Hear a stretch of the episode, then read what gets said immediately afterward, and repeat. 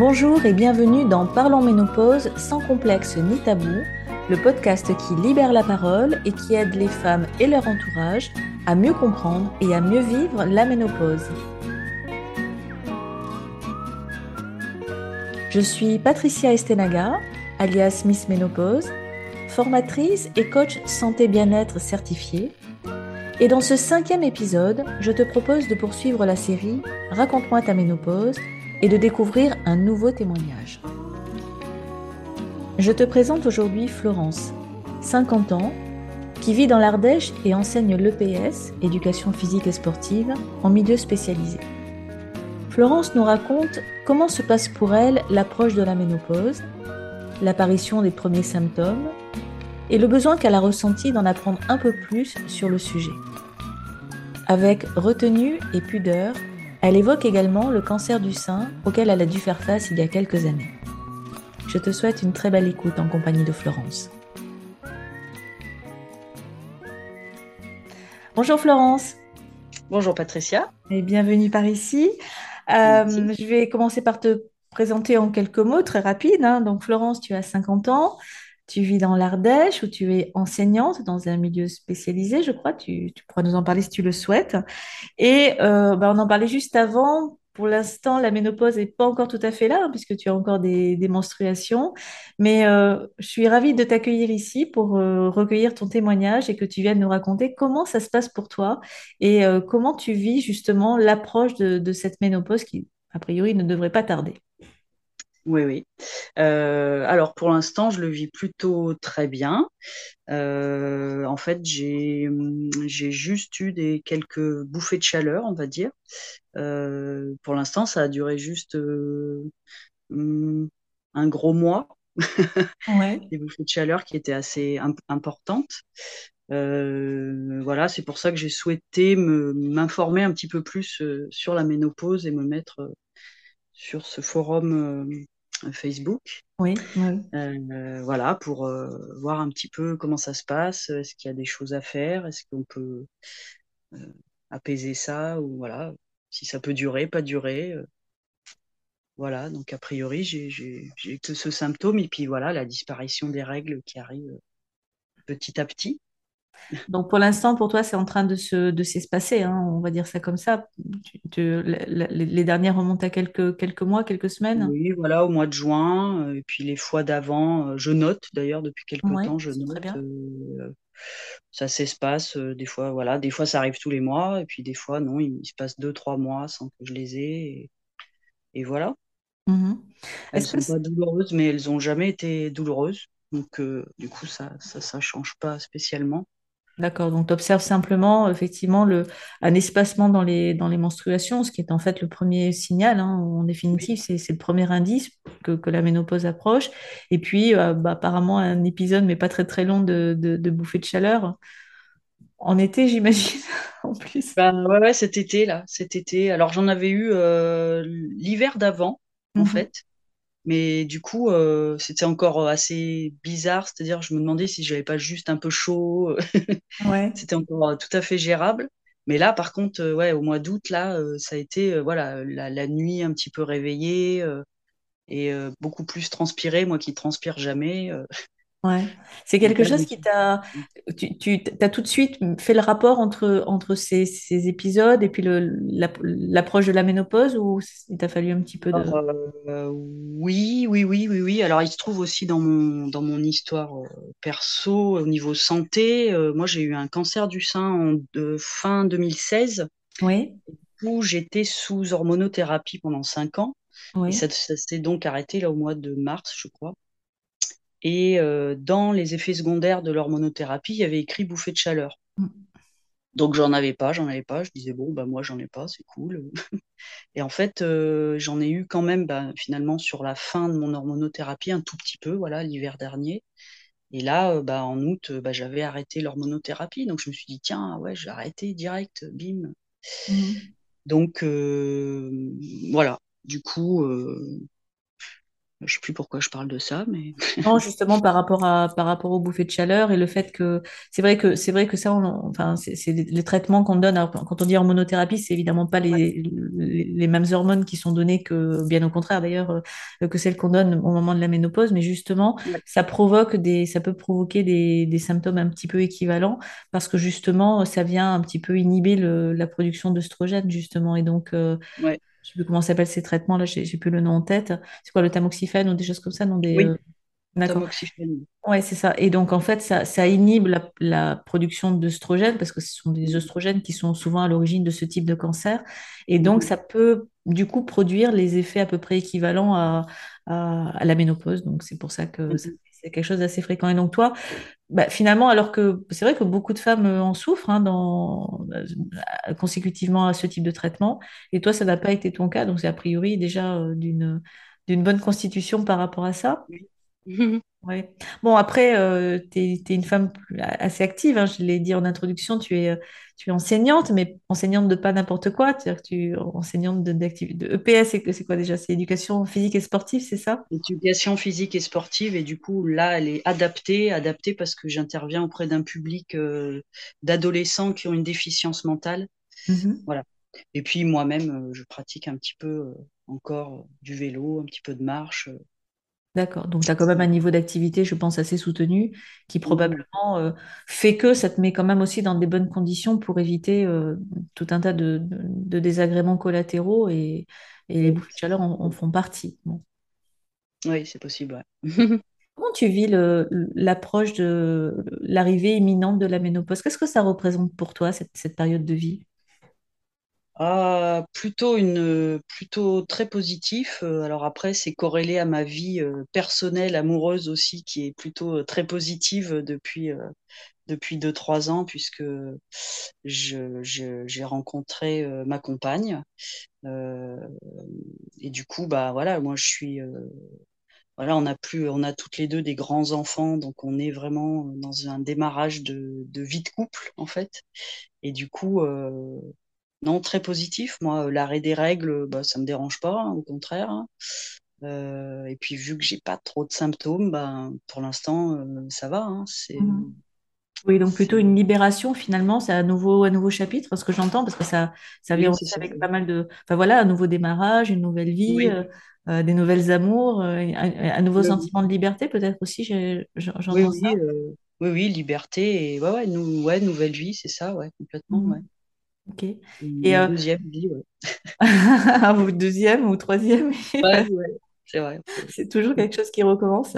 Et, et donc, euh, donc, plutôt quelque chose de positif, mais avec quand même l'envie de- d'en savoir un peu plus, malgré tout ça, que tu as eu la démarche de venir, tu as fait allusion au forum, donc c'est le groupe Facebook Ménopause sans complexe Unitabou, euh, que tu as rejoint il n'y a pas très, très longtemps de, de mémoire. Non, non, il n'y a pas très longtemps. Il y a, bah, je pense au moment où j'avais ces bouffées de chaleur, là, au bout de quelques semaines, je me suis dit, bon, quand même, je vais me renseigner. euh, voilà, qu'est-ce que, Et puis du coup, euh, bah, du coup, j'ai appris sur ce site que, euh, parce que on- euh, comme j'avais témoigné sur le, sur le site, on m'a jamais dit que, par exemple, j'aurais, je ne pourrais pas prendre un, un traitement substitutif hormonal pour euh, Mais c'est vrai en plus. enlever un petit peu les effets de, de, de la ménopause. Donc j'ai appris ça sur le site, voilà, j'ai appris ça déjà. C'est fou quand dit, même que personne ne te l'ait dit parce que ton. Attends, le... tu m'as dit que le, le cancer du sein, c'était quand? C'était euh, 2016, fin 2016, ouais. 2016, Oui, donc ça veut dire que oui, ça fait ça fait euh, huit, euh, non, euh, six ans. Attends, Oui, 6 ans. Ça veut dire que tu avais déjà 44 ans.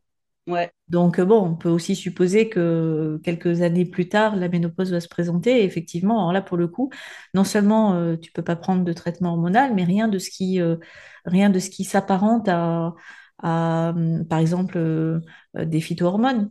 Ouais, des trucs à base de plantes, comme on dit souvent, de la sauge, le, ouais, houblon, le lin, ce genre de choses. Niet. Ah oui, oui, oui, oui, c'est fou Mais parce c'est pas grave, tout c'est de le savoir. Non, mais il faut que je pense aussi. euh, Enfin, j'ai envie de, de leur demander en fait euh, là. Donc, je, je suis encore suivie évidemment. Donc, euh, j'ai envie de poser la question, voilà, sur cette histoire de sauge aussi. Moi, j'avais planté de la sauge dans mon jardin. Je voulais me faire des tisanes et puis Ouais. je sais pas pourquoi, je me suis renseignée aussi sur la sauge et j'ai vu rapidement que les femmes qui ont eu un cancer du sein ne devaient pas Mm. utiliser de la sauge. Bah, je dis zut alors. Voilà. Ouais, ouais. Donc, Bah, euh, écoute, euh, bah, en tout cas, en tout cas pour les, c'est clair que pour les huiles essentielles, ça c'est certain parce que dans les huiles essentielles c'est hyper concentré, donc tu as quand même un- une concentration d'actifs. Et mine de rien, si les, les, les, les- traitements à base de, de soja, en tout, ce- tout ce qui est phytoestrogène, hein, de manière générale, euh, s'ils sont actifs, c'est parce qu'ils sont actifs. Donc, euh, ils sont, enfin, s'ils sont actifs, s'ils sont efficaces, pardon, c'est qu'ils sont actifs. Donc, ils ont une activité hormonale. Et à partir de là, bah, ils vont avoir une activité qui mime les oestrogènes. Et donc, euh, et donc c'est, c'est fou d'ailleurs de, de s'imaginer que, que, alors que tu es suivi par un service Ouais, spécialisé en oncologie, que ce soit pas la première des choses qu'on qu'on rappelle. ouais, ouais. ouais. Non, non, pas spécialement. Et la ménopause, non, on m'en a juste parlé en disant euh, vous n'êtes pas ménopausé, donc vous aurez euh, le tamoxifène. Et puis quand on est ménopausé, c'est un autre traitement, en C'est un autre traitement. D'accord. Voilà, c'est tout. Ok. Bon. Bon. Après, euh, il y a, y a ce- pour, pour revenir à la sauge, c'est vrai que la sauge en infusion, moi, après, par précaution, je dis toujours, il vaut mieux éviter. Après, je pense que la fusion Euh, n'a pas le même type d'activité, mais bon, peut-être mieux, mieux savoir. Et puis, si tu n'es pas ah, bah, obligé, bah, tu prends pas, et puis c'est tout, quoi. ouais. Vaut mieux éviter, tant qu'à faire. Ouais, ouais, c'est ça. Je pense que c'est important de se renseigner parce que tu vois, en fonction de, de, de l'histoire médicale de chacun, euh, ça met un peu en évidence finalement le fait que moi, ça me paraît fou. Enfin, quand- c'est vrai que tu avais mis le commentaire sur le, sur le Oui, groupe et ça m'avait, j'avais pas réagi, mais ça m'a, ça m'avait quand même étonné de me dire, mais quand même, euh, ça devrait ouais. être la première chose qu'on dit. Ouais, ouais. Ça paraît évident. Après, c'est peut-être parce que je, je supportais bien le traitement. euh, voilà, qu'est-ce qu'on on te demande quand tu fais le- ta visite? euh, vous supportez bien le traitement? Oui. euh, peut-être Mhm, que si j'avais des douleurs ou des problèmes de je ne sais quoi, on m'aurait plus averti de, de choses ou parlé de ménopause, je ne sais pas. mhm. Est-ce que toi, c'est des choses, c'est un sujet que t'as- que, que- que- dont tu as ressenti le besoin d'aborder avec un médecin? Alors, pas forcément l'oncologue, mais euh, d'une manière générale, est-ce que c'est, tu t'es dit, bah tiens, euh, euh, faudrait peut-être que... Alors bon, c'est vrai que si tu n'as pas eu des désagréments non plus particulièrement ouais, marqués. voilà, jusque-là, non. Mais Mhm, là, je pense que les prochaines fois, euh, je, je, je, je serai apte à en parler, au moins sur les bouffées de chaleur, voilà. mhm, Et du coup, je penserai à demander, et du coup, moi, est-ce que je pourrais prendre, qu'est-ce que je pourrais prendre s'il m'arrive telle ou telle chose? voilà, je vais me renseigner mhm, un petit peu. Bah, C'était l'objectif déjà du, du site, un petit peu, parce que c'est vrai qu'en en tant que femme, finalement, alors je, je cours pas les médecins, hein, mais euh, quand on va chez le médecin, on nous en parle pas plus que ça. Alors après, c'est vrai que l'âge où ça arrive, c'est c'est vaste, mais Mhm. euh, bon, quand même, euh, Oui, c'est bah, c'est vrai que pour beaucoup de médecins, le, avant 50 ans, ça n'a pas de sens d'en parler, alors qu'en réalité, euh, bah, ouais, en, en 90% des femmes, c'est en ouais, 80-90%, c'est entre 45 et 55 ans. Donc ça veut dire à partir de 45 ans, et même euh, dans les débuts de la quarantaine, tu commences déjà à avoir des, des changements, parce que ouais, 45-55, c'est l'âge de la ménopause, et quand on sait qu'il peut y avoir plusieurs années avant de ouais, transition, euh, bah, ça veut dire qu'en début de la quarantaine, c'est pas rare de commencer à avoir des changements. ouais, ouais, c'est C'est clair. vrai qu'on n'y pense pas forcément. Et euh, peut-être qu'il y a eu d'autres. euh, bah, les, les premiers signaux, ils sont pas forcément euh, très caractéristiques. Tu vois, quand on. Mm, C'est vrai qu'en général, on, on pense ménopause quand il y a les bouffées de chaleur. ouais, Parce que. Ah bon, ben ça, oui, d'accord. c'est un classique. ouais. C'est un grand classique. Mais il y en a, il y a tellement de signaux avant, mais qu'on ne met pas forcément sur le. Euh, sur le compte de la ménopause, bon, c'est pas très très grave en soi, mais ça peut générer parfois pour certaines femmes un certain mal- mal-être euh, voire euh, des craintes qui n'ont pas nécessairement lieu d'être à partir du moment où on sait que, bon, c'est à peu près normal, en tout cas c'est courant. Donc, bon. Après, je pense que, le, que chacune le vit. je pense que tu, dire que tu sors d'une épreuve quand même médicale assez, assez grande, peut-être que tu as un, un regard un peu différent sur finalement une étape de vie qui n'est pas une maladie. Euh, Mm, c'est, pas, euh, je veux dire, tu as, dû faire face à un cancer du sein. mm, Euh, mm, là, en plus, c'est un peu d'actualité d'en parler, hein, c'est, pas rien. Euh, donc, c'est, quand même un combat, j'imagine que tu as mené pendant quelques temps et, et, et un combat sacrément euh, challengeant. Donc, j'imagine que l'arrivée de la ménopause, à côté de ça, je dirais que bon, voilà, c'est la vie qui continue, hein, ça fait partie de, de l'ordre des choses et, et, et peut-être que bah, du coup, c'est ça qui te permet de prendre aussi de la, de la distance par rapport à, par rapport à ça. Alors, certes, c'est plus facile quand on n'a pas de, quand on n'a pas trop de désagréments et que Oui, finalement, euh, on voit les choses avec oui, plutôt. même. C'est un sujet dont tu parles assez facilement? Euh, oui, moi je parle de tous les sujets assez facilement. Ouais, ouais, ouais. Après, euh, ouais, c'est vrai que sur le site, euh, euh, il y a un côté aussi un peu paniquant en fait quand on n'a pas beaucoup de symptômes et qu'on voit tous les symptômes auxquels on échappe ou que potentiellement on peut avoir. Finalement, on se dit ouh là là, oui quand même. Mais il y a aussi finalement des symptômes que j'aurais pas rapprochés à la ménopause que je, voilà, même si c'est pas terrible, je ressens aussi des petites douleurs dans les mains.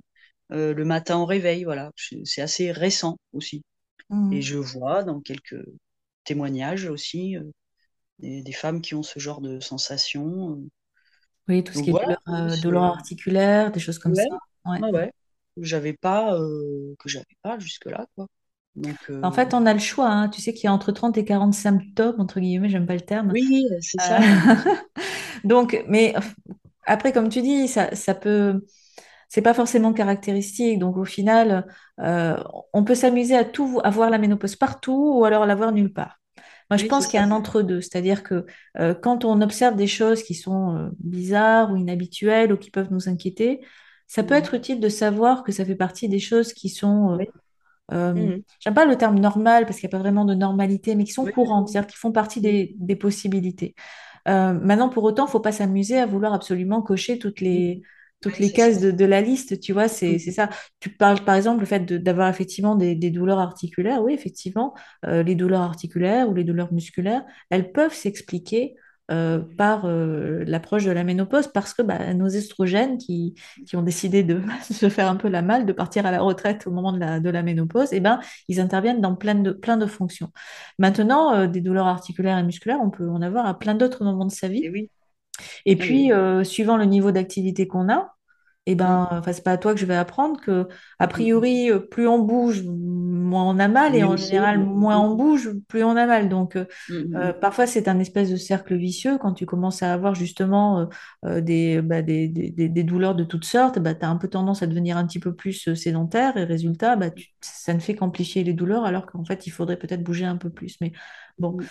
Il y a ça, puis après, ça peut être, tu vois, par exemple, moi, ce que les premiers trucs, c'était plutôt des problèmes de mémoire, euh, Mhm. des, des, des problèmes même d'élocution, tu vois, des, un, espèce de sentiment de confusion, le fait de ne pas trouver mes mots, le fait de ne pas réussir à, à me concentrer, euh. Mais ça, j'ai un peu, ouais, déjà. Ça tu fait longtemps. vois. Et, et bon, des fois, c'est pas... Après, on peut tous aussi être, euh, être distraite.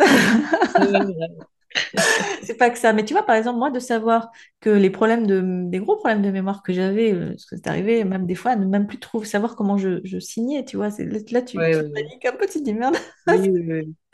Bah, de savoir que ça, c'est normal, euh, que ça fait partie des choses qui peuvent arriver, qu'a priori, voilà, c'est une fois que tu es, sorti un petit peu de tous ces chamboulements hormonaux, bah, tu retrouves une certaine stabilité. Bah, je trouve que c'est aidant de Oui, savoir que, ça, que voilà, ça fait partie des choses. Donc, sans aller chercher la petite bête, Mhm. voilà. Et, et c'est vrai que, voilà, le fait de s'intéresser, maintenant, là où je te rejoins, et ça, c'est un petit peu le problème des groupes euh, Facebook ou des forums ou n'importe quelle communauté, c'est qu'on a un peu tendance à mettre le miroir un peu le focus, la loupe là sur tous les problèmes. Et il y a un effet un peu grossissant et déformant qui peut faire peur, euh, surtout quand on n'est pas concerné. Donc, oui. Bah, c'est euh, vrai qu'en plus, quand on témoigne souvent, malgré tout, c'est souvent pour dire que c'est pas bien ou que ça va pas, quoi. Ouais, bien sûr, bien sûr. Bah oui, Non, là, tu bien. aurais plein de symptômes désagréables, tu aurais plein de choses à nous dire. Voilà, c'est vrai que Mhm. euh, forcément, il y a, il y a- c'est, mais, mais c'est comme ça, c'est humain. Après, euh, après, je pense que c'est l'intelligence de chacune d'ensuite aller faire le tri. C'est pareil, tu vois, dans les témoignages là que j'enregistre dans le cadre de cette série Raconte-moi ta ménopause, l'idée, c'est pas de faire peur. L'idée, c'est pas de, de donner euh, une vision euh, euh, qui serait une vérité absolue, tu vois, c'est de dire il y a euh, des milliers de femmes, des millions de femmes, et chacune vit ce moment de façon complètement différente. Complètement différente. Et c'est OK. C'est OK. Et, euh, et, euh, et surtout, c'est évolutif. C'est-à-dire que. Alors, je suis pas en train de te dire que c'est pas parce que ça va bien maintenant que ça va bien Non, non, pas du tout, pas du tout. hein. Il y a, tu sais, il y a des femmes même qui ne savent même pas à quoi ressemble une bouffée de chaleur. Moi, je trouve que c'est dommage quand même de même pas savoir à quoi ça ressemble. Sérieusement, mais c'est un quart des femmes. C'est énorme. C'est énorme. Bon. Euh, Et donc c'est évolutif. Donc ça peut à un moment donné aller moins bien et d'autres aller mieux et inversement. Mais toujours de se dire que bah, finalement c'est normal et que Mm. le, la, peut-être la meilleure des choses à faire, c'est d'être à l'écoute de soi, Mm. peut-être tout simplement. Et, euh, et de voir, moi, je, ce qui m'aide, c'est de me dire bah, tous les désagréments qui peuvent se présenter, je les vois un peu comme des, des signaux. Tu sais, comme si j'avais un Jiminy Cricket là qui venait me dire, euh, attends, attends, là il y a un truc à il y a un truc à changer ou il y a un truc à améliorer, etc. Et finalement, c'est plutôt, euh, je trouve que c'est plutôt pas mal à un âge où, bah voilà, on a peut-être intérêt à, à faire un peu plus attention qu'avant parce que le corps, il réagit pas pareil. Et ben, Mm. c'est plutôt pas mal d'avoir comme ça ces, ces espèces de warning là qui s'allument. C'est, euh, ça peut être Oui, puis, intéressant, euh, et puis il y a quand même euh, des solutions, quoi. Après, voilà, il y a quand bien même euh, ce bien traitement là qui a l'air de bien soulager euh, les femmes qui, qui ont un peu tout le tableau, quoi. Oui, bah c'est sûr, c'est sûr. Après, le, oui, c'est sûr, le traitement hormonal, bon, alors effectivement, euh, certains profils ne peuvent pas en bénéficier, alors tu en fais partie. euh, quoi. Après, il y a d'autres aussi situations, hein, autres que les cancers hormonodépendants qui, qui, consti- qui constituent une contre-indication. Maintenant, alors le traitement hormonal, c'est super, hein, euh, c'est très, très efficace, et effectivement, pour euh, des femmes qui sont euh, très abattues et très, euh, qui, qui ont, qui ont du mal à surmonter tout ça, je pense que c'est effectivement une option qu'il faut vraiment très sérieusement considérer. Après, euh, c'est pas non plus la panacée et c'est pas non plus obligatoire. C'est-à-dire que euh, moi, je voudrais quand même rappeler, et, et c'est pas à toi que je veux le dire, c'est pas une maladie la ménopause, tu vois, c'est pas, c'est pas une maladie. C'est pas une maladie. Mm. Donc, euh, euh, quand on a une maladie qu'on doit combattre, prendre des traitements, ça oui, bien sûr, Mm. évidemment. Euh, quand c'est pas une maladie, bah, et que finalement, euh, en, en adaptant un peu son mode de vie, sa ses, ses différentes Mm. réponses, etc., on, on arrive grosso modo à, à passer le cap comme il faut, quitte à changer des petits trucs bah, autant, autant y aller comme ça, hein, parce que c'est des médicaments quand même, hein. donc Oui, oui, oui, bien sûr, bien sûr. Bien sûr, pas anodin. Grosse méfiance aussi, hein, je, je- j'entends. hein. Ouais, ouais, ouais. Mais euh, voilà.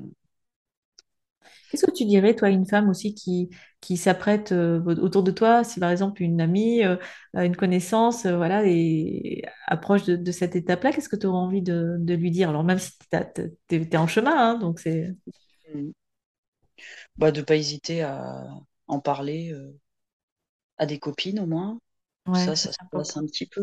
J'ai quelques copines de, de mon âge. Voilà, on se demande euh, si t'as tes règles, t'as plus tes règles.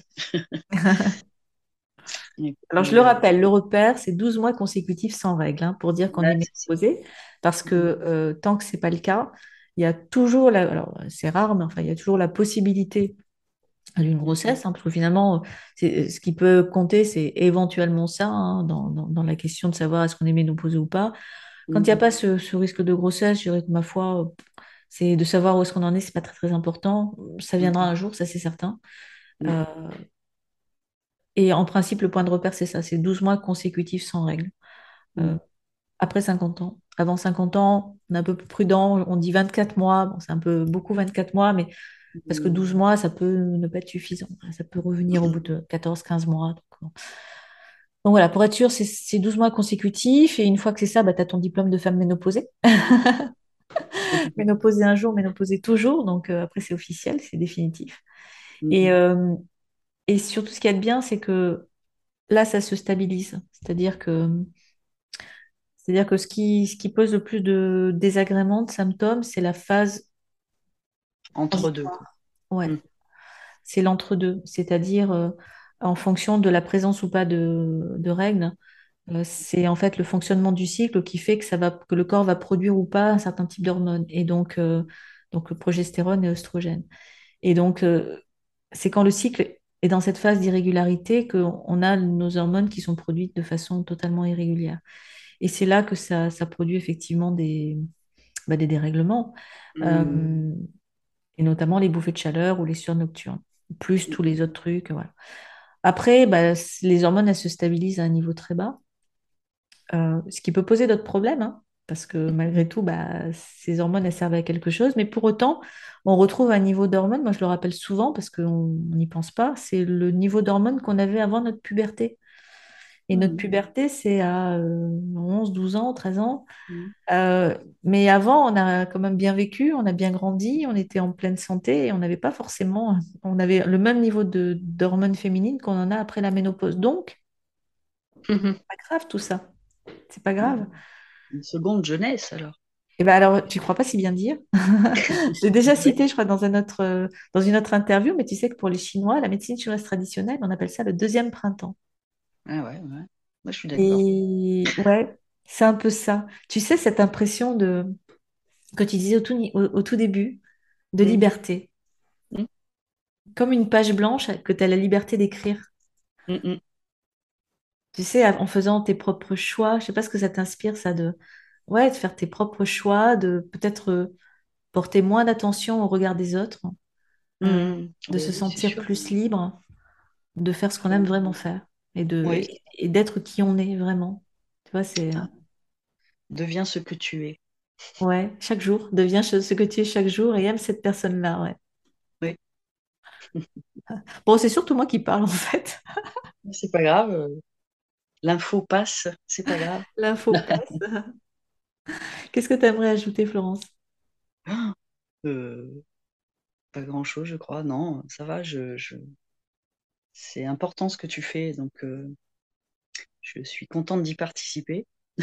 Ah ben merci. C'est Voilà. important ce que tu fais toi aussi, parce que tu sais, euh, libérer la parole, euh, ça, Oui. c'est pas quelque chose que je peux arriver à faire toute seule.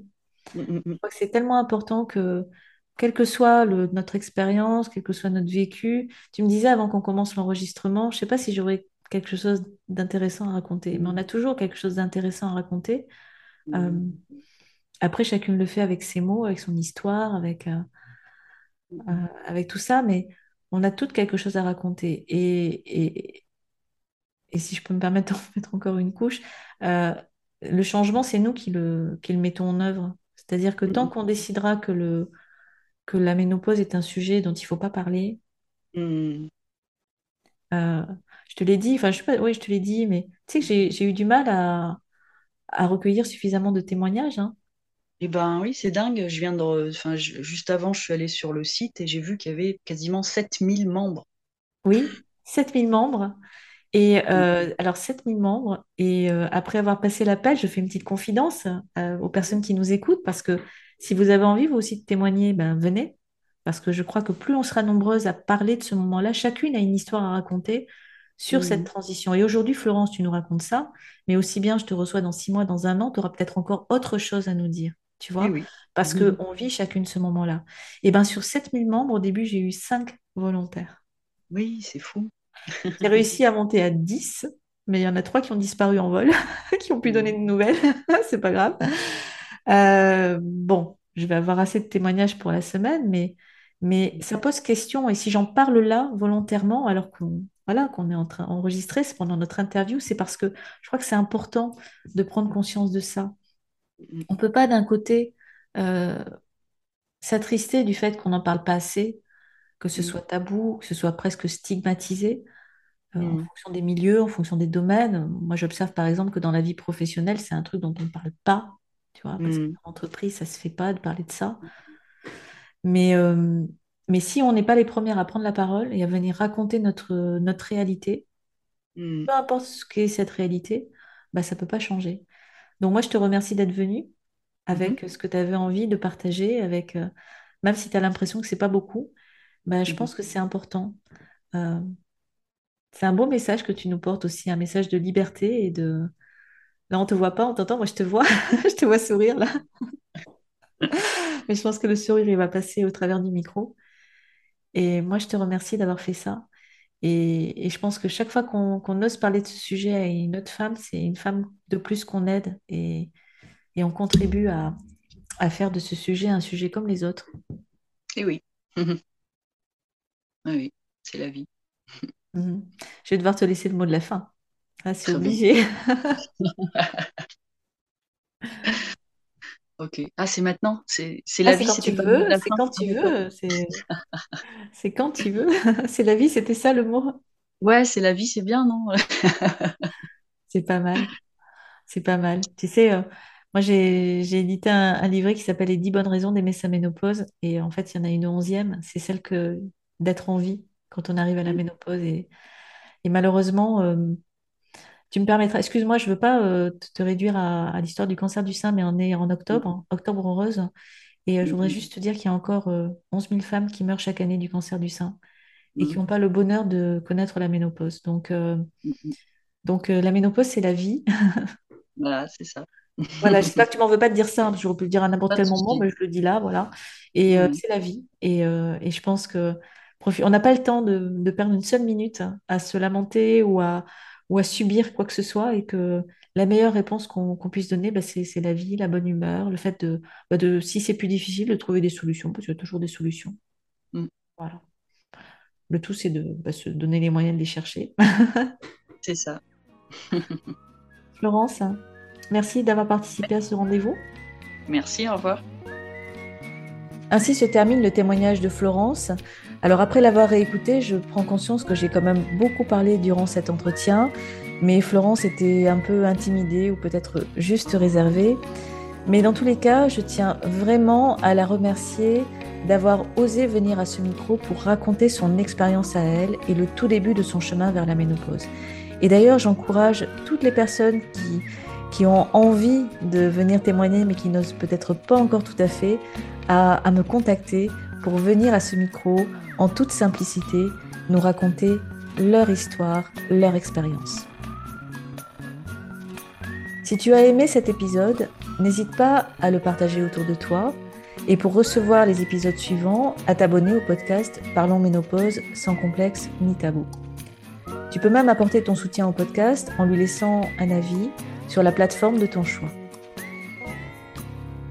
Comme toujours, tu trouveras dans la description de cet épisode un certain nombre de liens, euh, soit pour rejoindre le groupe privé Facebook Ménopause sans complexe ni tabou dont il a été question ici, soit pour t'inscrire sur ma liste de diffusion à partir du site j'aime et recevoir ainsi des ressources euh, gratuites, euh, notamment la première d'entre elles, le livret 10 bonnes raisons d'aimer sa ménopause. Et enfin, un lien pour me contacter directement, notamment si tu souhaites, encore une fois, comme Florence, euh, partager ton expérience personnelle et euh, nous offrir un témoignage. On se retrouve dès demain pour la suite de la série Raconte-moi ta ménopause et un tout nouveau témoignage. À demain!